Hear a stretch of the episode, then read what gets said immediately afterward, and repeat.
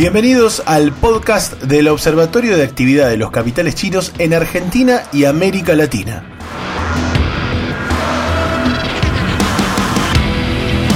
Las voces de los analistas y protagonistas de la política de gigante asiático en nuestro subcontinente. Los debates, las noticias y los sonidos necesarios para intentar comprender la reconfiguración del mundo y la creciente presencia de los capitales de la República Popular China en nuestra región.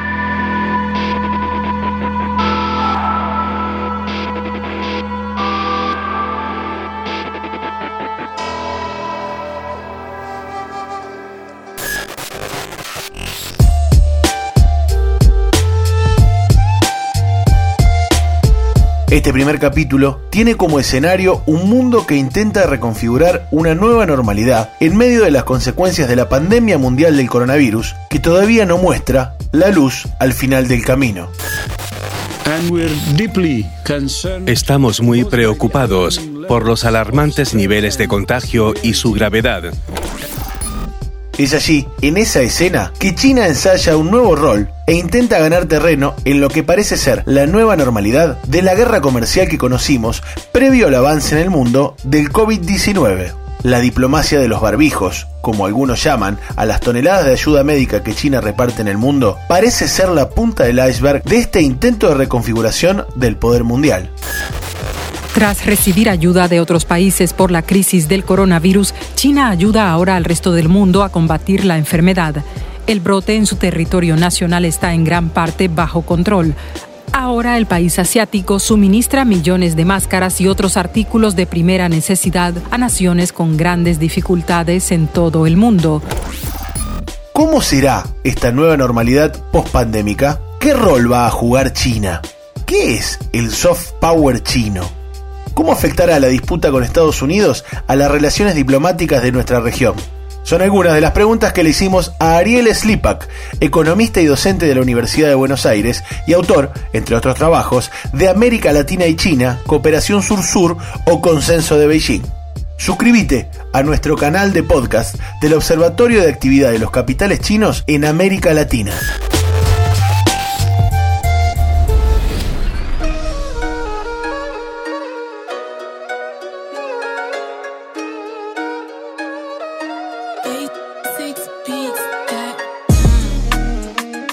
Ariel, decíamos eh, la relación Argentina-China, la relación eh, China-América Latina en este momento, digo, más allá de que a veces quede corrido de la agenda más coyuntural, son de esos temas ¿no? que, que después moldean un poquito eh, toda la estructura económica de, países como el nuestro. ¿no? ¿En qué momento está esa relación hoy?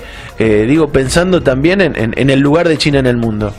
Bueno, la verdad que eh, suscribo a lo que decías al inicio, vinculado a que en realidad son estos temas estructurales que están cambiando, digamos, eh, la matriz productiva, lo social, lo ecológico, lo distributivo en América Latina y que tal vez corren por detrás de lo que después son las notas de, coyuntura, digamos, ¿no? Claro. Y, en este momento en el cual eh, eh, Estados Unidos sale de la Organización Mundial de rompe relaciones con la Organización Mundial de Salud, este, de la salud, entre otras cosas, se muestra cada vez este, eh, más ensimismado este, en justificar eh, digamos la, la, violencia económica con la cual se mueve hacia, su sociedad, se profundiza algo en China de mostrarse como como la potencia benevolente, digamos, ¿no?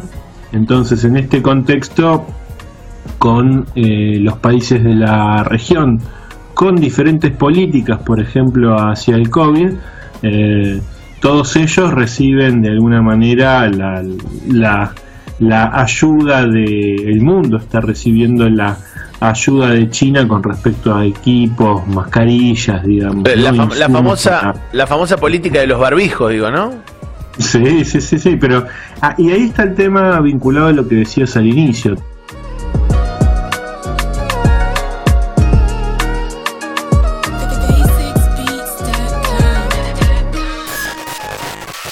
El estrecho vínculo entre Argentina y China ha dado sus frutos durante esta pandemia. al aeropuerto internacional de Ceiza, en Buenos Aires, han llegado casi 30 toneladas de insumos médicos que salieron del gigante asiático.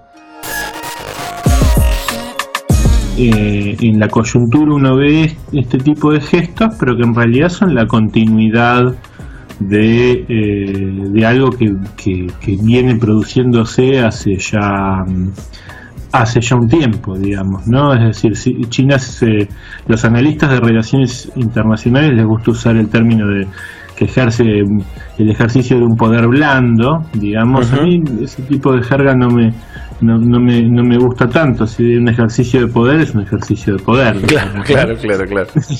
pero, pero digamos, viene a profundizar este, este concepto o esta idea de China se mueve dentro de lo que son los cinco principios de, coexistencia pacífica de China, que incluye la, no injerencia en asuntos internos de los países eh, y la búsqueda de relaciones de mutuo beneficio, que se veía mucho, por ejemplo, eh, tanto en los discursos conjuntos que daban en sus visitas eh, Xi Jinping con Cristina Fernández de Kirchner, como con Macri, por ejemplo. Digamos, en ambos casos se usaba, se usaba eso porque es el tipo de retórica que, construye China. Lógicamente es mucho más amena, benevolente que políticas de garrote o políticas de que América para los americanos, aludiendo a un patio trasero. El tema es que eh, es corroborar si en lo fáctico es tan benevolente. La gran explosión de la relación tiene 15 años. El primer acuerdo de asociación estratégica se, firma en el 2004 es decir, hay cuatro mandatos que le hemos dado continuidad a la relación con China. Esto es muy importante porque eso, eso es lo que se llaman las, las, prioridades de Estado. ¿eh? Entonces podemos efectivamente pensar en que las próximas cuatro o más administraciones continúen este trabajo que se inició en el año 2004 y que ha sido sostenido a lo largo del tiempo en forma continua y por eso los resultados que hoy obtenemos. Me, es interesante esto de la continuidad, porque no hay muchos, eh, vamos a decir así, no hay muchos ámbitos de gobierno en los que se haya notado una continuidad tal. El otro podría ser en ciencia y tecnología, si querés, en el Ministerio de Ciencia y Tecnología, con, la permanencia del ministro eh, Barañao, digo, desde el gobierno de Cristina al gobierno de, de Macri. Pero digo, la relación con China trasciende cualquier color político. Y no solo acá, porque uno puede pensar en Venezuela, por ejemplo, y China saludó a Guaidó como saludó a Maduro. Digo, eso, eso no, eh, eso es parte de la no injerencia o es parte de privilegiar los negocios por sobre, por sobre algún tinte ideológico, digo.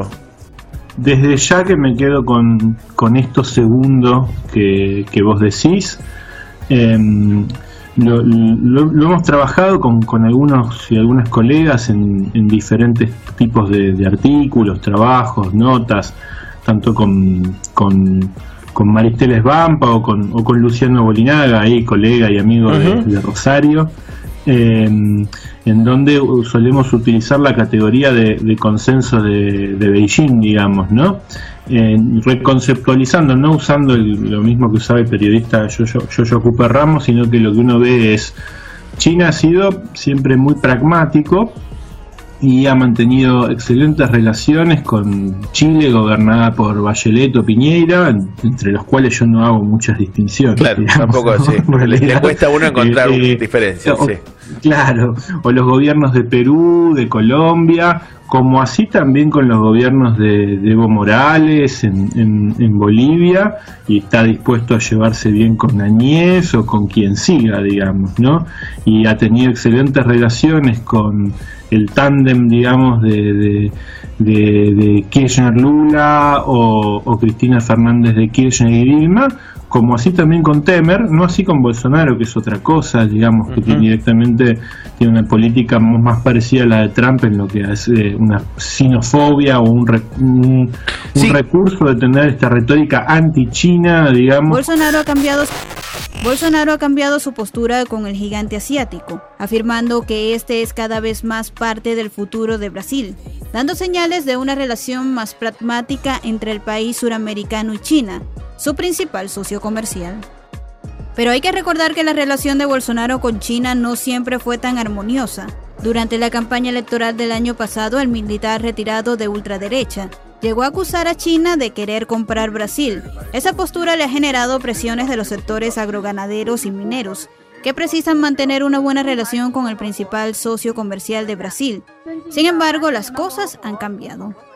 Su acercamiento a Beijing supone una verdadera paradoja, ya que Bolsonaro es un ferviente admirador del estadounidense Donald Trump, con quien comparte el rechazo al multilateralismo y a las ideologías de izquierda. Pero con esto queda demostrado que pueden más los negocios. China es el destino de más del 27% de las exportaciones brasileñas, principalmente soja y mineral de hierro. Brasil es además un importante destino de inversiones chinas en campaña de Bolsonaro poner el centro en China y después una vez que asumió y tuvo que ver las cuentas oficiales y algunos negocios, bajó el tenor. Digo, no ha cambiado mucho el negocio de China con Brasil tampoco. Efectivamente, hay algo que le pasó, me parece a mí, hay un país que tiene una buena relación con, China y que tiene sus tensiones, es Alemania, por ejemplo. Hay algo que siempre destaco, que es una de las primeras acciones de Angela Merkel cuando llega a su cargo es eh, recibir al Dalai Lama y hablar de, los derechos humanos en China. Y, enseguida yo siempre digo, bueno, parece como si ciertas fracciones del capital le hubieran dicho, callate. ¿Qué estás haciendo? Claro. Claro. Es decir, eh, si, mientras tanto ThyssenKrupp y, y, Siemens construían el ferrocarril de levitación magnética en, en Shanghai. Entonces, nos estás arruinando negocios. Eh. Siemens hoy, eh, a pesar de, sus tensiones con empresas, eh, con empresas chinas, expande su posibilidad de colocar determinados equipos de alta complejidad gracias a su alianza estratégica con el grupo Entonces, si por ejemplo en, el salar de, de Oyuni, en el, gobierno anterior de Bolivia construyó una planta de extracción de cloruro de potasio, la hizo Sinomatch, maquinaria Siemens. En, el, en todo lo que son los préstamos eh, en Argentina por el Belgrano Cargas, eh, eh, insumo, o sea que, está, está, a cargo este, de, ciertos tramos este, el grupo Sinomatch, equipo Siemens en Venezuela, eh, el grupo Sinomatch también construyendo infraestructura a partir de préstamos que, a cambio de commodities que le dio el, gobierno de China a Venezuela, ¿no? Ah, por cierto. Pero infraestructura hidrocarburífera, turbo, eh, eh, turbogeneradores Siemens. Entonces también eh, hay gran parte de eso, con los ciertas fracciones del capital de Estados Unidos están muy descontentos con la política de Trump hacia China y a Bolsonaro, perdón lo, largo, pero a Bolsonaro le, pasó lo mismo. Es asume con una retórica eh, que, fue muy atractiva para ciertos sectores de las clases populares brasileras, ¿no? buscar, el, enemigo, claro, claro. Se roban nuestro trabajo o, nos invaden, entonces busco el enemigo, o sea, es un argumento de la derecha muy habitual, digamos, ¿no? Entonces, eh, eh, son ellos, son ellos, y, e incluso con, expresiones racistas, eh, y de golpe se dio cuenta que se dio cuenta que los capitales chinos manejan el sector eléctrico brasilero. Entonces, no. este, y son el principal comprador de commodities agrícolas y de hierro y de. Claro.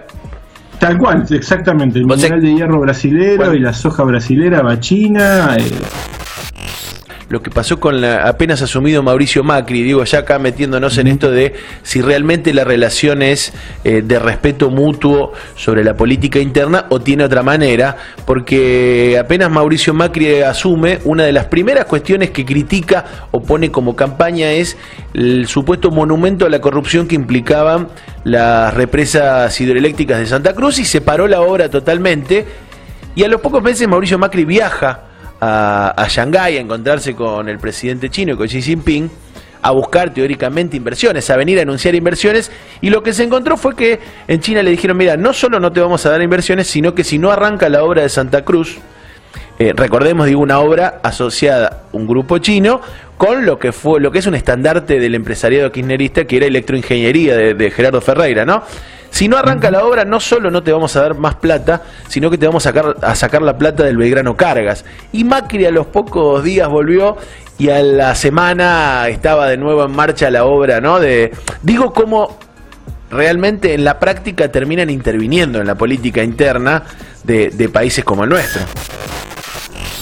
El presidente de Argentina, Mauricio Macri, calificó de emblemático el proyecto de construcción de las represas hidroeléctricas Condor Cliff y La Barrancosa, que se adelanta en la provincia de Santa Cruz en cooperación con China.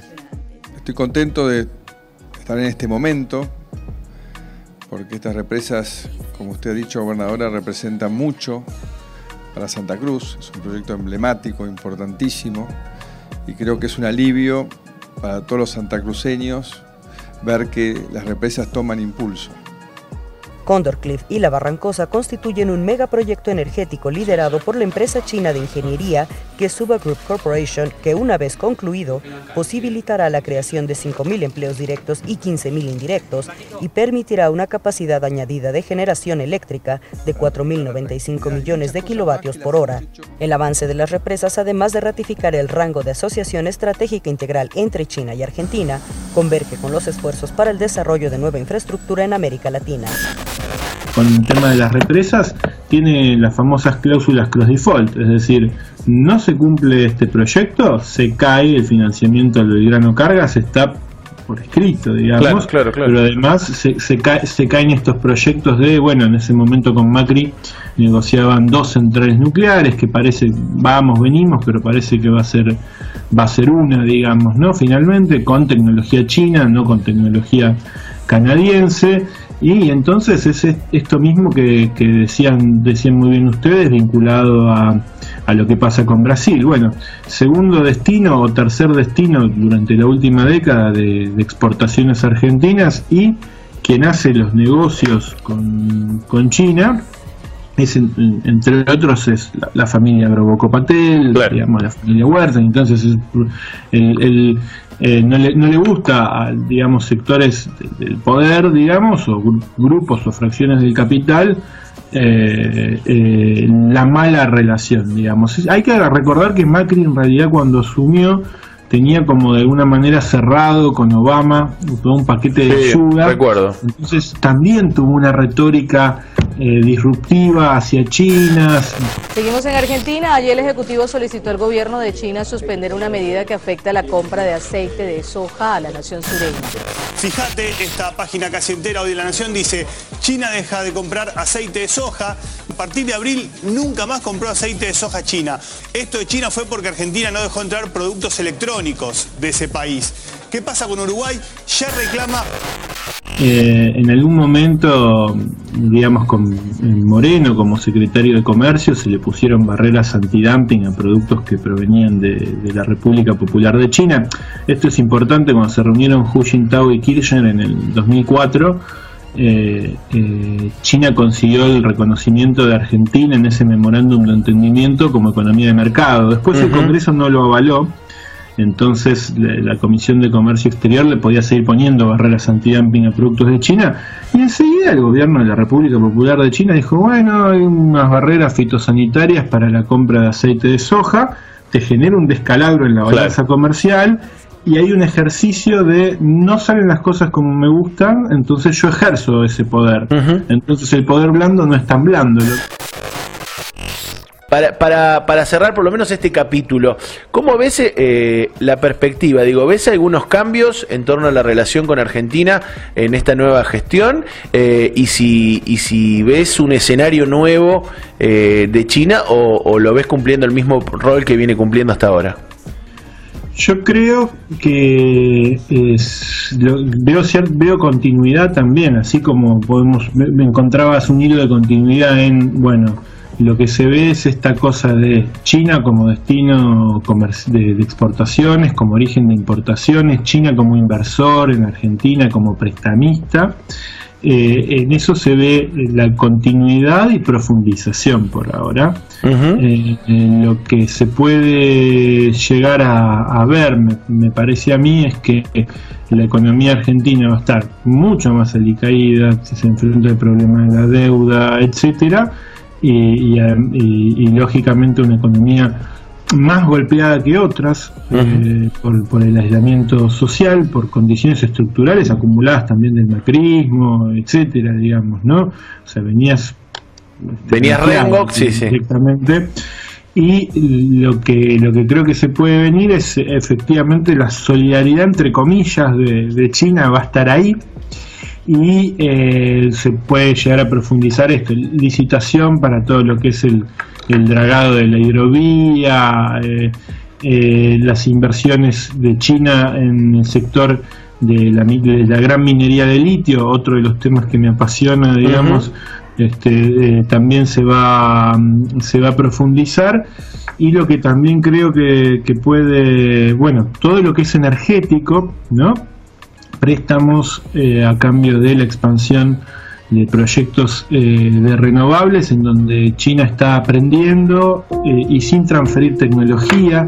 Yo creo que lo que corre por detrás de, la relación de China con cualquier país de la periferia del sur global tiene que ver con, bueno, lo dice mucho Luis González Reyes, un activista español, el, pico del petróleo ya aparentemente se habría alcanzado el, petróleo convencional en el 2005, estaríamos llegando al pico del gas, entonces la, el capitalismo es este, mm, eh, eh, energívoro. El, capital, el desarrollo del capitalismo depende del consumo de energía barata, como ha sido el carbón en algún momento, el petróleo, y yo creo que lo que rige es ese pragmatismo por la obtención del recurso primario extractivo. Y eso va a seguir y China va a seguir ejerciendo ese poder que algunos dicen que es muy blando, para nosotros estamos viendo en la, conversación con, que no tanto, digamos, que hay ejercicios de presión y yo creo que va a haber una continuidad de, eso con financiamiento, swap este, y demás y ayudas que van a conseguir eh, eh, facilidades. Facilidades para las inversiones, exacto. El podcast del Observatorio de Actividad de los Capitales Chinos en Argentina y América Latina. Las voces de los analistas y protagonistas de la política del gigante asiático en nuestro subcontinente los debates, las noticias y los sonidos necesarios para intentar comprender la reconfiguración del mundo y la creciente presencia de los capitales de la República Popular China en nuestra región.